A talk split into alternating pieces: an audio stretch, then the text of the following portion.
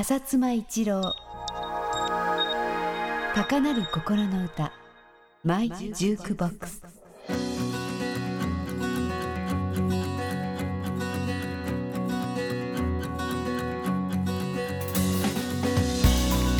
こんにちは。フジパシックミュージックの浅妻一郎です。この番組は私がこれまでお会いした方や聴いた音楽の中で心に残っている方々や楽曲についてお話ししてますが前回に引き続き音楽著作権についてその歴史をたどりながらお話しします。今回はその後編になります。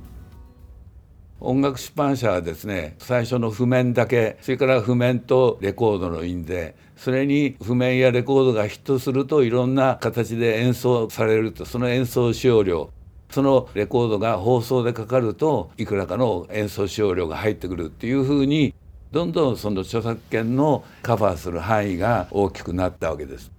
1927年にトーキングピクチャーが誕生するわけです。それまでの映画っていうのは無声映画ですね要するに登場人物が喋ってるけど言葉は聞こえないと画面の横に弁士がいて要するに中の登場人物のセリフを喋ってるとまあ日本で言うと徳川無生さんなんていう方がとっても有名でしたけれどその弁士がいて登場人物のセリフを言ってると。トーキングピクチャーが出たらですね声がそのまんま見てる人に聞こえるというんで中でも特に歌はですねそれまでまあ例えば無声映画の時だと横にピアニストがいてその画面にふさわしい音楽を奏でるというような形だったわけです。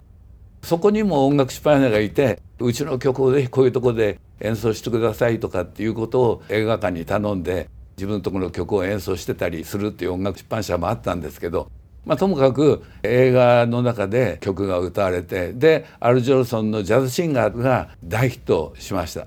でもうこれでですね映画で曲を演奏すると演奏した曲が大ヒットするという要するにある種のヒットの図式ができたわけです。なおかつですねその映画も過去のそのブロードウェイのミュージカルなんかを焼き直して公開したらこれが大ヒットするということで映画会社としてはブロードウェイの曲をいっぱい持ってる出版社あるいはいいヒット曲を持ってる出版社を自分のとこに傘下にした方が絶対いいなということが考えたわけです。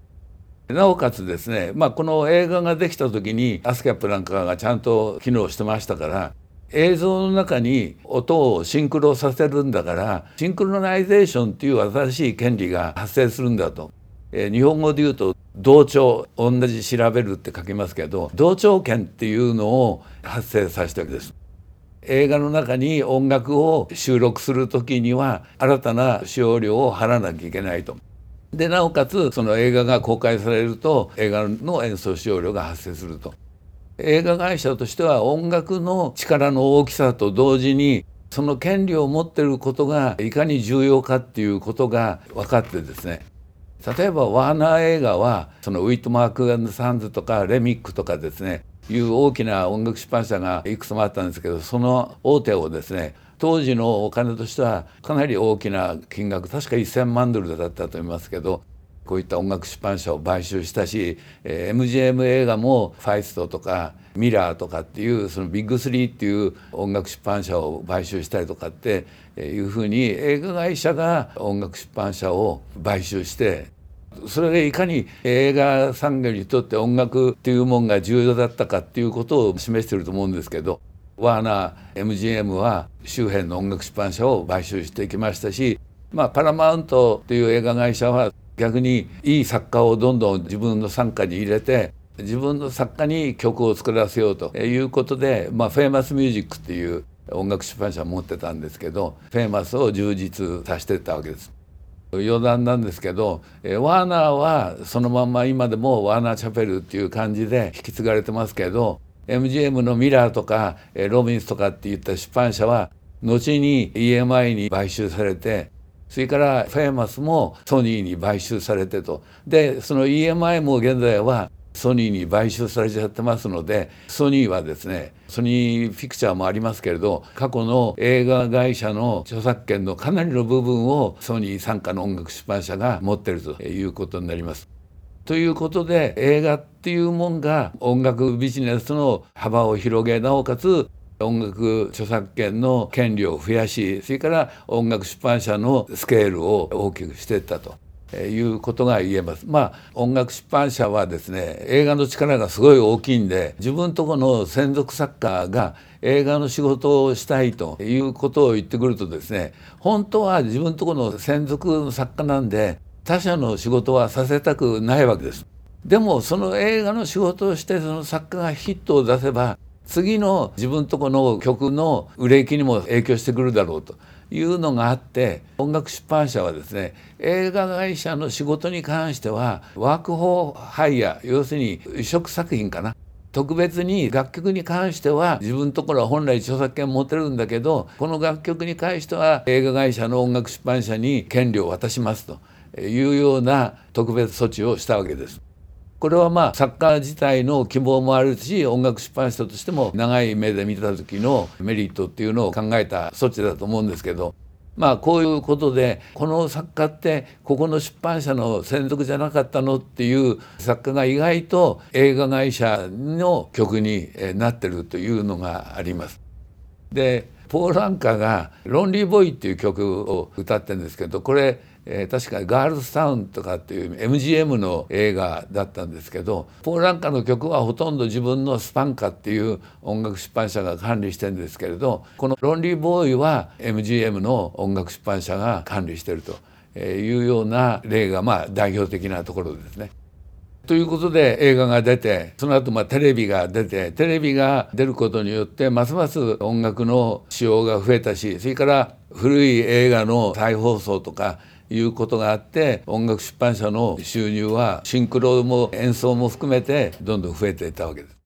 映画なんかの登場によって音楽出版社と映画会社が流行を作るっていう力関係が少し音楽出版社が弱くなったかなっていう時代もあったんですけど1950年代の半ばにですねロックンロールが流行ってきました。ロックンロールに対してアスキャップの面々もそうだし30代以上の年齢の人たちはですねあこんなものははしかみたいなもんで一過性のもんだろうと。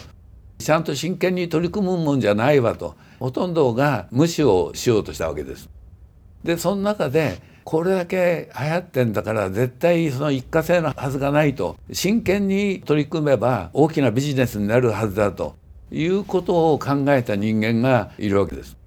それがドン・カーシュナーっていうもともと歌手のボビー・ダーリンのマネージャーなんかをやってた人間なんですけど彼がこのロックンロールに対してちゃんとティンパーレーの出版社はきちんと対応してないとだからアーティストも昔の曲をロックにしたりして取り上げてるけど初めからロックのアーティストにこれだっていう作品を提供すれば絶対音楽出版社としても商売になるんじゃないかじゃあ音楽出版社を作ろうというんで彼はスリーサンズっていうインストゥルメンタルグループのギタリストのアル・ネビンっていう人間のとこに行きました。でこれなんでアル・ネビンなのかなって考えたんですけどこれはもう全く僕の想像なんですけどアル・ネビンがですねスリーサンズの時代に「トワイライト・タイム」っていう曲を書いてるんです。これが1944年かなんかのヒットなんですけどスリーサンズってインストゥルメンタルグループですから歌詞はなかったんですけどその「トワイライト・タイム」をですね聞いたプラターズっていう黒人のボーカルグループがいるんですけど「オンリー・ユー」なんかが有名ですけどプラターズのマネージャーのバックラムっていう人間がですねこの「トワイライトタイム」に詩をつけて歌わせたらいいんじゃないかっていうんでバックラムが詩を書いてそれでプラターズでレコーディングさせたわけです。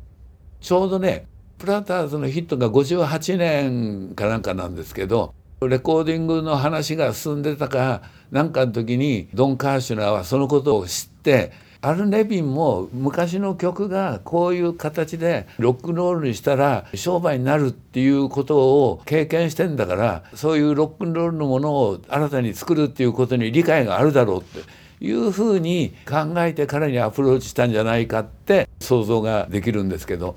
まあ、いずれにせよドン・カーシュナーはアル・ネビンとこ行って、えー、音楽出版社作って若い作家でロックンロールのアーティストのために曲を作る出版社を作りたいと言ってアル・ネビンのアルとそれからドン・カーショナーのドンを作ってアルドン・ミュージックっていうのを作って一番最初にニール・セダカの契約をしようと思ってニール・セダカに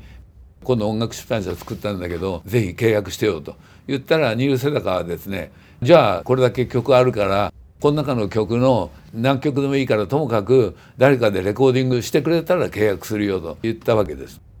ドン・カーシュナーはボビー・ダーリンのマネージャーをやってた時にボビー・ダーリンがコニー・フランシスと付き合ってるの知ってたんでまあコニー・フランシスとも顔見知りだったんでちょうどコニー・フランシスが「フーズ・ソーリー・ナウ」っていう昔のバラードのヒット曲をロッカビートでリバイバルさせてたんですぐコニー・フランシスのとこ行ってそのニール・セダカの書いたバラードの曲をいろいろ聴かせたわけです。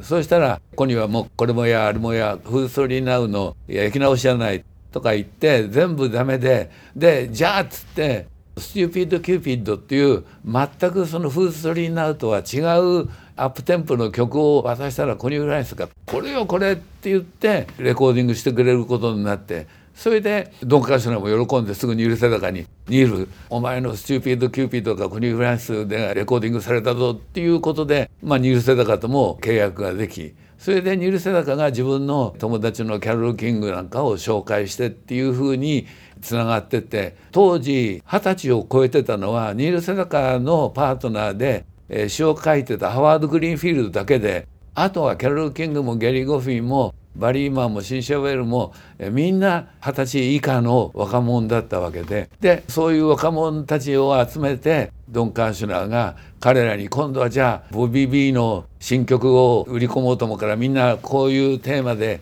明日の朝までに何曲書けっていうようなことを言って書かして出てきた曲の中からいいものを選んでボビー・ビーのプロデューサーの例えばスナフ・ギャレットのとこへ持っていくとかいうことをやってアルドミュージックは1950年後半から60年代頭にアメリカのヒットチャートの10%の曲はアルドンで占めるというような大きな勢力を持つ音楽出版社になったわけですけれどこれもまあ要するにそういう意味では新しい流れを作った音楽出版社と言えるわけで。まあ、ずっと音楽出版社は業界のクォーターバックっていうことが分かると思います。3週にわたって音楽著作権ガイドとしてその歴史を振り返りながらお送りしてきましたがいかがだったでしょうか？浅妻一郎高なる心の歌マイジュークボックス。次回もお楽しみに。